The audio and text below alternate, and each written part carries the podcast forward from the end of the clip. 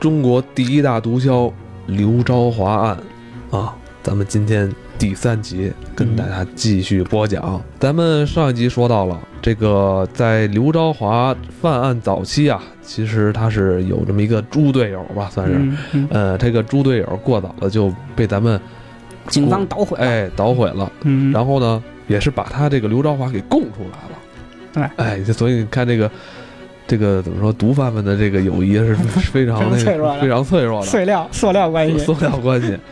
但咱们这个刘昭华呢，心理素质那不一般。咱们对说我这个人啊，那不是一般人，嗯就是就是在这个怎么说，在这个法庭上，就是在他这个队友被抓之后，他这个同伙被抓之后，嗯，他还去这个法庭去旁听去，对，这心理素嗯质他和就要看看这对个你你这家伙你你你还能供出什么出来，对对吧？犯罪分子对气焰十分嚣张，十分嚣张。嗯嗯、接下来呢，就是刘昭华有这么一个九年的逃亡逃亡生涯了，嗯逃亡生活。嗯，在这九年里边，他先后是跑到了这个海南三亚，对，在这里呢，他也没闲着，嗯，然后光这个呃制毒贩毒不行，人他家这还生孩子，还搞了一个家庭。对，啊，还嗯这个生了一个孩子，弄一第二任老婆，反正没耽误，对，没啊弄都没耽误。嗯，研发制毒，嗯那可能发展不会太大。对于是啊，这个他就联系上了当时，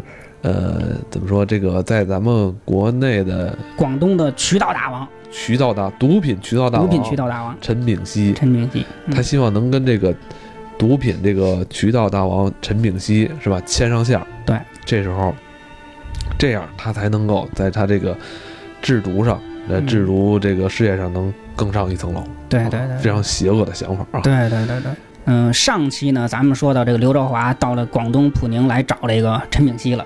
嗯陈炳熙啊，是三大毒枭的这个中间人，嗯是可以说是核心人物。嗯所有的毒品，不管是传统的毒品，这个海洛因，还是刘兆华的这个冰毒，都是从陈炳熙这儿当做出口。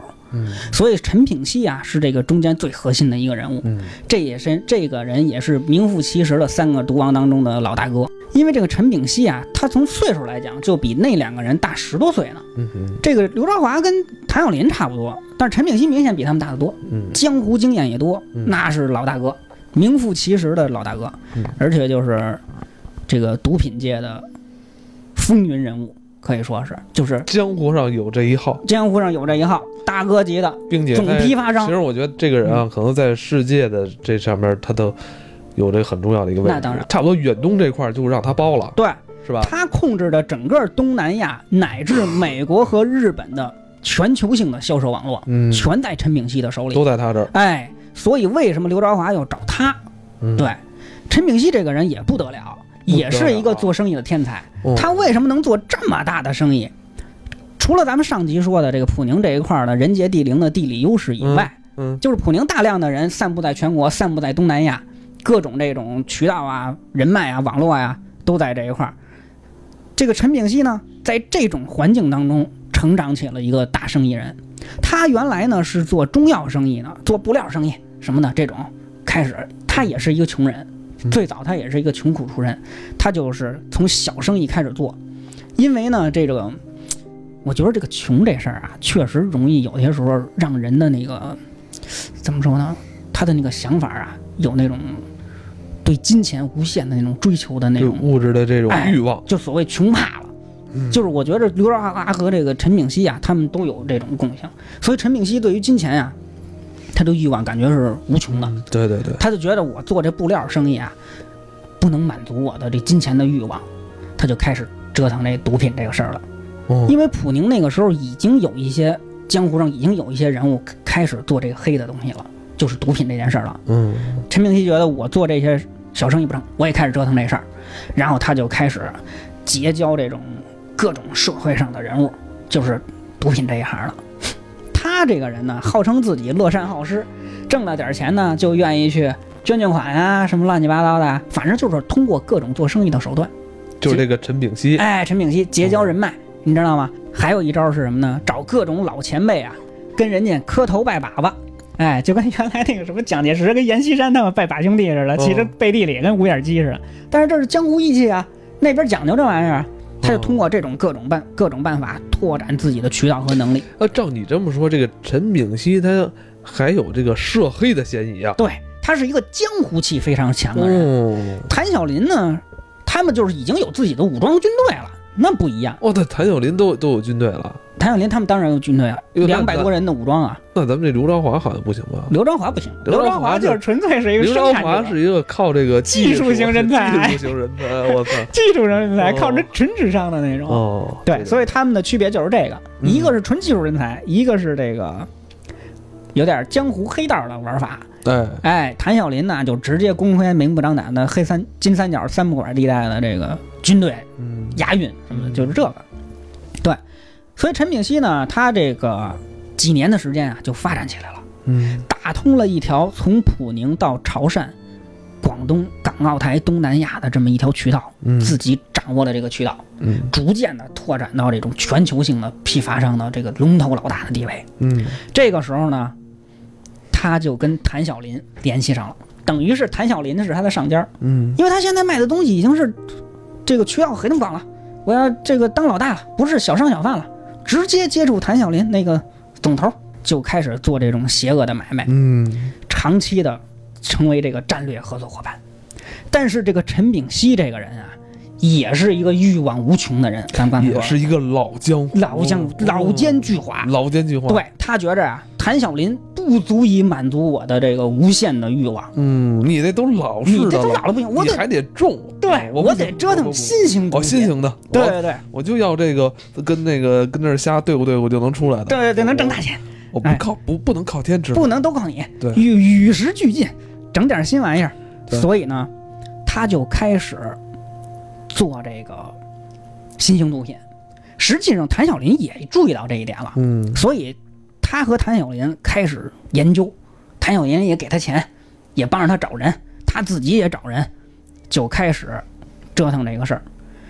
就在这个时候，他们就就就开始琢磨这个，就研研发不出来，嗯因为没有牛逼的人才。谭晓林找那个也都是废废废物，哦然后在制作冰毒这块对儿，其实还他们已经开始合作琢磨这事儿了。哎哦还啊是一个要求技术比较高的。呃，交易技术水平非常高。他就没闲着，对这刘德华哦就没闲着我我还以为他是等了九年他才找的他们呢。等到九年那会儿，刘德华已经被抓了。哦啊，，对，已经被抓了。然后呢，他就没闲着，他就找到陈炳熙，找到陈炳熙以后，两个人一拍即合，嗯哎，太好了，我们太需要这样的人我才就了。需要这个研发人才。对对对对对，刚才让刘朝华指导一下工作，嗯，这个年轻人很有想法嗯。哎，其实陈炳熙也不相信刘朝华多牛逼，你知道吗？但是知道行内有这人嘛，所以要不然让他试试。然后呢，刘朝华到那儿一瞧啊，说这个这几个人呐、完全不灵，水平不灵，外哦行。哦，说的我给你弄，我给你弄，哎，我给你， 我给你兑一管儿。对我跟你弄一玩儿，你要是相信，我给你撸一发。 然后呢，这陈炳熙呢， 对陈炳熙就信了刘朝华了，就嗯让刘朝华弄，刘朝华就把那几个所谓的专家就给蹬一边儿了，自个儿开始弄，没几天就搞出了五百公斤，我啊当时就把陈炳熙给震了，你知道吗？哦，因为咱这刚才说了，他那个掌握的各种那个。西安交大那那那早就打通了技术技术难关哦了这，陈炳熙看来这刘朝华是个摇钱树啊对，这不个得了啊这种能生什么金蛋的鸡 对，是不是金山银山就指着他挣钱了。哦，对，然后呢，这谭晓林呢也听说了，哎呀，我操，现在出来一个牛逼的人才啊，江湖上，赶紧的通过陈美熙找刘朝华说，你要不然你来我这儿，我这儿也没人管，对不对？三不管地带，我还有军队。在金三角吗？对，金三角，你来金三角找我来，嗯我给你钱，给你设备，什么都要啥有那啥。陈炳熙干嘛？你现在要挖我这个研对研发主管，对，所以最主要的还陈炳熙就不愿意，嗯再最主要的是刘卓华不想去。嗯，因为刘德华打心眼儿里啊，他不大看得上谭晓林。你干那个都上一代产品了，哥哦哥不跟你玩儿， 对你这就是一影之夫，有勇无谋，你知道吗？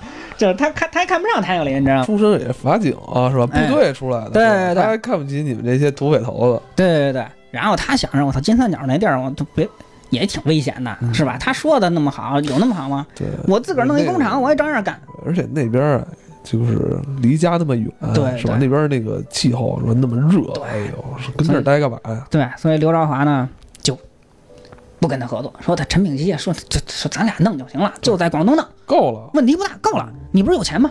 因为刘朝华被通缉了，所以他现在没钱，没什么钱，但陈炳基有钱，陈炳基特别有钱。陈炳基说要什么给什么：“，哎，要什么什么，要钱给你钱，要钱给钱，要力利给利。嗯说这么着，我先给你拿一百五十万，嗯，你去买设备，嗯然后呢，这个厂房啊好说，我有一小舅子，然后呢，他那儿就有现成的工厂用场地，咱就用他这个。然后呢，这个那个，等于是这个时候这超级工厂的雏形就已经搭建出来了，嗯因为设备已经采购了，然后呢，这个场地也有了，就开始生产。他们在这儿生产了一吨的冰毒，哇，就在这个陈陈炳炳基的的小这舅个的这个厂这子个里工厂里边，对，嗯但是它有一个问题是什么呢？嗯如果按照完全按照刘章华的这种工业化的方式生产呀，那生产的速度比这个是要快得多的。嗯刘章华就发现，为什么我的这个生产速度上不去呢？然后生产出的产品的纯度啊，也没有我想象的好。嗯按说我这生产的应该比这还牛逼。嗯，后来就发现啊，这陈炳熙的小舅子是一大傻，他知道这俩人有钱，嗯他惦着多租点时间啊，租这个厂房，嗯所以他老给他使坏，假装停电，让他那个生产的慢点儿，我就多收点房租，你知道吗？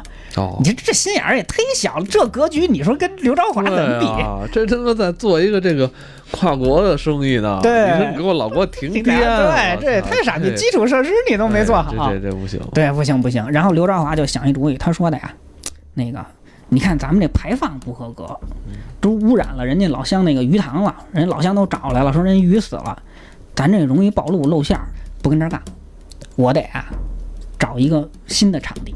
刘朝华呢不相信谭耀林，所以他就自个儿啊在全国在国内开始找地儿。嗯，最后你猜他找到哪儿去了？他在宁夏银川找了一块地儿。嗯，他觉得那地儿在大西北啊，可能安全点儿，那里边气候行吗？因为它完全是工业化哦，对对生对，产我忘了，对咱这工业化生产，对，嗯，它不种，所以呢，他就借口污染这个事儿啊，去那个把这工厂给搬了。那他等于就是脱离开这个陈炳熙的眼线了。对，他等于是我，嗯，咱俩一块儿干，你也出钱，嗯我出地儿出设备，然后呢，通过你来卖，是这么嗯一个，也可以，也可以，也挺好可以，。可以，刘朝华这个时候胆子非常大，胃口也非常大，直接租了一个一千平米的大厂房，然后呢，整个就是工业化的这些设备生产，就是建造了他所谓的这个制毒超级工厂。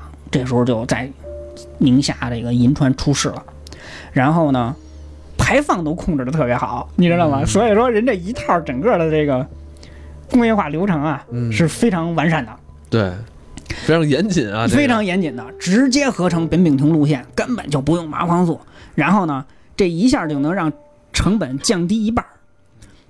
为什么说毒品是万恶之源呢？因为它是暴利。当时刘朝华他的成本降得非常低，他卖的这个冰毒批发价啊是三十万一吨，也就是说三百块钱一公斤和三毛钱一克儿。他跟陈陈炳熙在那个广东做的时候啊，就跟他小舅子那厂子做的时候啊，是六毛钱一克儿，这时候成本又降低了一半儿。我嗯，你说我还在百度上查了一下新闻，嗯我说现在那帮客溜冰呢，他们买那冰毒是多少钱？零售价往那个那个市场价一克一千多块钱呢。你想，他出厂价才三毛钱，就跟咱之前说药神什么那个那赶出来那路数似的，你知道但是吗？不是前两天说那个中国还有两个行业是比这还暴利的吗？房地产吗？ 你说，不是，嗯，是吗网络游戏，我操， 干得漂亮！我觉得这个是没有什么 不能说的。空手套白狼都对，就是网络游戏和毒品它有相似的地方，它嗯都是让你成瘾的。你得这么想，它有共性，它都是作用于精神的，这东西很可怕的。呃成本都是依靠这技术。哎，对，这是技术，对，原料也便宜，所以说在经济上确实是，就您说的也是对的，只要有十倍的利，是吧？银行的利率百分之二到三，比通货膨胀都低，对吧？理财是百分之六，超过百分之六的全都有骗子的行为嫌疑。为什么 PRP 倒的这么多呀？那不都是骗子吗？你想，那那那房地产利润算高的了吧？那毒品比它大多了。 对啊，我这对房子我还得买地，对我还得盖房子，那麻烦多了嗯你你你有一当一个在经济学上，就是当一个干一件事儿有十倍的利润的时候嗯，就开始有人可以拎着脑袋干了。三毛钱一克卖到一千元的零售价，嗯虽然说这个有层层的加价，那它这就是巨额的暴利。所以嗯说，在这个过程当中呢，有人拎着脑袋干。刘朝华是这里面的生产的大毒枭，对，而且没他怎在这里面挣嗯钱挣大了。而刘对朝，嗯对，像你说的，他既然做这个化学合成的新式毒品，嗯，所以就是对于警方的侦破其实带来特别大的困难。对它不像重的，你对重在哪儿我肯定还能找对哦着，是吧？我他身特隐蔽的一对吧厂房就办了这事儿，对吧？你你我那开卫星是吧？对看你，哎呦这边中了什么因素对，那我就知道你在这对儿啊。这你那厂你房无人你机扫不了，你哦人那就会儿是那会儿还没有无人机， 对对，对吧？你这关着屋，谁他妈谁知道道你干嘛啊呀大西北那地儿，啊我操！而且他们还把排放控制的很好，嗯根本就没有不好查这事儿。那不好查，我们要查呀。刘朝华在这个过程当中啊，他已经挣了多少钱？挣了两千七百多万了。哇，就是这个两千七百多万，还只是陈炳熙给他的钱，你知道吗？在实质上啊，其实陈炳熙还欠了刘兆华好多钱。他这个时候已经卖了十九吨了冰毒了，就是他这个在宁夏的这个厂房，在抓住他之前，已经卖了十九吨冰毒了，其中有十吨卖到了日本，有六吨卖到了美国，其他的都卖到了这个东南亚、香港什么的。所以说，你看，不管是制毒啊、刘兆华这儿还是陈炳熙啊，就他们已经形成规模了。嗯，对他这个当时给那个刘兆华，给他刘兆华的钱，他挣了的钱是两千七百多万，嗯但是呢，实际上没给他陈炳熙。没给刘兆华结账，还差他两个亿，我天，还差两个亿。 然后那刘时兆候华两千两千七百万也也都花不完。啊那对个对对，然后这个刘朝华就说说这个陈炳熙欠我这么多钱，我得去找他对对账去呀，对吧？哦得把账啊目对清楚了，哦，要不然这个这钱他得早点给我呀，就大概是这路数。对你还是得给我。对对你不能说我现在够花我就不要了是吧？对，然后刘朝华就说，在这个他跟陈炳熙就俩人开始联系，在九九年九九年底的时候啊，嗯，去广广州见面。对账了。对账要开始对账了，结果就在对账的这个时候，谭咏麟出事儿了。嗯，谭咏麟出事儿了，刘朝华一方面去这件，其实这个是有历史意义的这个会面。嗯如果这件，如果谭咏麟那儿不出事儿，这后面更可怕。嗯刘朝华一方面要拿他这个两亿的这个分成利润，另一方面，刘朝华带了一个恶魔级的毒品样品，就哦这刘朝华又又研发出来新玩意儿了。新型的，我的天啊！就是恶魔级的毒品样品。这个恶魔级的毒品样品还样品和二十万现金，包括所有的对账单，刘朝华包了一个手提箱，拿着这个住在了广州的总统总统大酒店。嗯，他希望呢，在广州和陈炳熙会面。嗯，你想想，这这这这这就比较可怕了。就在这个时候，谭小林那海洛因被查了， 因为那卧底被查了，然后牵连出了这十一吨。后来一发现，这事儿是肯定跟刘兆华有关系，刘少华有问题。就开始警方就开始查。然后呢，后来接头接到一半儿就说这个不行了，出事儿了。出事儿了。不能见面了。刘兆华走了半道呢，就赶紧往酒店赶回跑。他为什么要回酒店呢？那么大胆子呢？你想，警察已经开始去酒店抄他了，他还敢回去呢？就是因为那里面可能那个恶魔级的样品对他很重要，还有对账单。如果要是对账单抓住的话，账本儿。账本儿让拿出来也完了。嗯然后呢，你就可以看出刘朝华的心理素质有多强。嗯他去那个酒店进去以后，他就发现情况不大对，整个气氛啊都是一种好像被控制了的气你氛。感觉这酒店里人都是卧底，对都是便衣警察。对，，然后他说啊，我不能坐电梯直接上去，嗯，我就坐电梯坐到一半儿，嗯然后呢再走楼梯走上去。还走上去，这还不会，这他还得想去看看，你知道吗？就这这么大胆子。然后人家警察呢，他上去以后，他就往那边瞄，他往这边一瞄，他说完了，这事儿没法弄了，警察已经把他那门打开了，已经有警察进去了。嗯，他知道完了，就所有东西可能就要落到警方手里。撂了，这个时候只能自己先跑，跑，跑，跑。但是这时候整个这个城这个城市里面重要的路口已经都被被警察布控了，对啊，监你想控上了，，对他怎么跑？他打车他也跑不了，嗯他他说我就是坐公交车也可能会被查，嗯，那怎么办呢？这哥们儿，你这心理素质多强，嗯直接上旁边那个自行车那车店买了一自行车。我说买就买，哎，他买了一辆自行车，然后呢，戴着帽子，化了个妆，简单的骑着自行车骑了三个小时，就这么骑出了广州城，哎呀，逃脱了各个路的关卡的这个警察。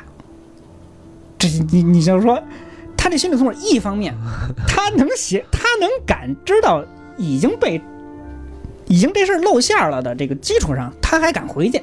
嗯第二个呢，就是他最后采用骑车的这种方式逃出这个城市，逃出那些关卡，体力也好。对，耐力也强，脑子也有，那我们知道他骑自行车嗯跑出这个布控下的广州，嗯，但是此地不宜久留了，此地不宜久留了，哎，他就跑了，跑了，就是他就就是整北个，上了，哎，，他在超级工厂就算是不要了，不要了，嗯，他就跑了。他一开始就是像你说的，他先北上，他跑到青岛了，哎青岛待了一年。嗯，这哥们又儿待了一 年，又待了一年，哦在青岛待了一年，他主要是干嘛呢？因为他挺有钱的，他就呃开了个小店，然后他在那个青岛呢，他就是卖彩票，卖彩票过一小日子，然后躲起来。 最牛逼的是，他在他在青岛还还自个儿卖彩票，自个儿买嘛，他还中过一百万的大奖，哇操 贼，牛逼！这他 妈对他就是干啥都都都狗屎运，你知道这吗他？妈找谁说理去对啊？对我操，这个他后来他说他在青岛待领不领奖 去？他肯定领啊，因为那个东西又不是什么实名制哦啊、对什么的。实名对，我操，后来他就他说的在青岛待着也不爽，他就是说得找一个跟木有关的地方，他就去了那个桂林，是一个生意人的相貌出现的。嗯，然后呢，因为他手里有很多钱，就是这个贩毒赚了好多钱，然后他拿着这钱呢，在桂林很快就混得还风生水起，你知道吗？通过各种方式这个做生意，然后那个种那个种树，种那个红豆杉，红豆杉是一个特别珍贵的那个就是这个植物吧，对。而且那个红豆杉，它是那个治疗癌症很重要的一个东西。反正它就是，一方面呢，正面上做生意，然后他捐钱的时候啊，他还上新闻，他还见义勇为抓小偷，接受采访，你知道吗？就是公然的在公开媒体上报道自己，就是化名啊，就是就是气焰十分嚣张，非常猖獗这 这种个人。人也 是总结四个字，就是不甘寂寞。对对对，就是根本就是通过各种手段，反正就总能逃脱警方的这个追捕，你知道吗？嗯，然后呢，他种着种着这红豆杉啊，他这个贼心又开始犯了。他就在桂林啊找了一大山洞，嗯找了一大山洞，又开始惦着投巨资制毒，他觉得他这个制毒这事儿还是放不下，还是放不下，他又开始琢磨这事儿。就在这个时候呢，陈炳熙被抓了。陈炳新现在也被抓了。陈炳熙，陈炳熙那个事儿出来以后，陈炳熙就跑了。哦，跑到东南亚是跑到泰国去了还是缅甸去了？到那儿以后呢，他就跟谭晓林去那个算账去了。他说：“我这几十亿美元的东西，谭咏麟那会儿不是已经被抓了吗？谭晓林没有，嗯谭晓林没有。那个时候只还只是他的毒被抓着。就是他的毒被抓了。谭晓林自己呢，在那个在国外待着嘛。谭晓林后来是怎么被抓呢？是被引渡了，因为谭晓林是四川人，他是中国人，知道吧？他是中国人。后来就是因为他他们这些在三角金三角地带这些大毒枭啊，跟缅甸他们政府有千丝万缕的联系，嗯，甚至还是商界的什么委员什么乱七八糟的，还有点儿关键得交税，这 个对官国方家有官方背景都是。然后呢，就有就是突然有一天，有人说说那个我们国防部的一个高级官员啊，想要见你，说的谭咏麟就是坐着直升飞机还是怎么着就去了。嗯到那儿以后呢，其实就是钓鱼。到那儿以后就把谭耀林给摁了，把谭耀林给摁了，然后就是说中方想引渡你，哦，中方想引渡你，然后就是他那些兄弟还说谭耀林想知道的事儿太多了，愣可把那个押运谭耀林的车给拿火箭筒炸了，也不能让他回中国。嗯，反正后来就是用各种方法，两条线一真一假什么的，哦，把那个最后还是把谭耀林运回来了，最后还是枪毙了。陈炳熙呢也是，他先去找谭耀林，找去缅甸找那个谭耀林算账去了，然后说这几十亿美元的这个事儿，各界大佬什么的都招呼在一个酒店里面，大家算这账，说到底怎么办？嗯就是因为你的事儿漏了。这整个，因为它牵扯到全世界的毒品网络、地下钱庄、大财团很多事情的，啊嗯嗯然后这儿的得有十亿美元，谭耀林得赔。嗯后来就是有各界大佬出面协调，才把这事儿给平了。嗯后来就是陈炳熙也也被抓了，也被抓了。嗯，陈炳熙被抓了以后，也是引渡回国。引渡回国以后呢，这时候就到了零三年了。嗯，可是刘朝华没被抓呀，聊啥？这时这候还不得是啊还嚣张惦着跟那个桂林那儿找一大山洞重新制毒呢，还你知道继吗续玩儿呢？啊还继续玩，玩的挺开心的。然后有一天，刘朝华呢跟他那些生意伙伴，桂林的生意伙伴啊，在一个这个饭馆里面正吃饭呢，嗯，吃着吃着饭呢，他就看电视上啊，开始播他的通缉令，哎呦，因为陈炳熙零三年被抓了，零四年又开始播他通缉令，全国通缉了，你知道吗？然后他就他一看，哟，要出事儿，这像我，对我得跑，这是我吗？ 对，然后他就跟他旁边那个哥们儿生意伙伴就说：“哎，你说这哥们儿是不是长得有点像我？ 这这这通缉犯。”然后那哥们儿说：“嗯，有点像，有点像。” 他还谈笑嗯风生，你知道风吗？筝，谭笑风倍儿筝。孙子。实际上，刘振华心里很有谱的，嗯，他吃完这饭赶紧就跑了。咱们这时候在电视机上，刘朝华自己都看到了自己的这个通缉令了。对，那接下来，他将如何逃离咱们警方的布控？对他最后终归是要落入法网法啊嗯网嗯！但是我觉得下一集可能是咱们刘朝华案可能最精彩的一集了。对，对，咱们对下期再见。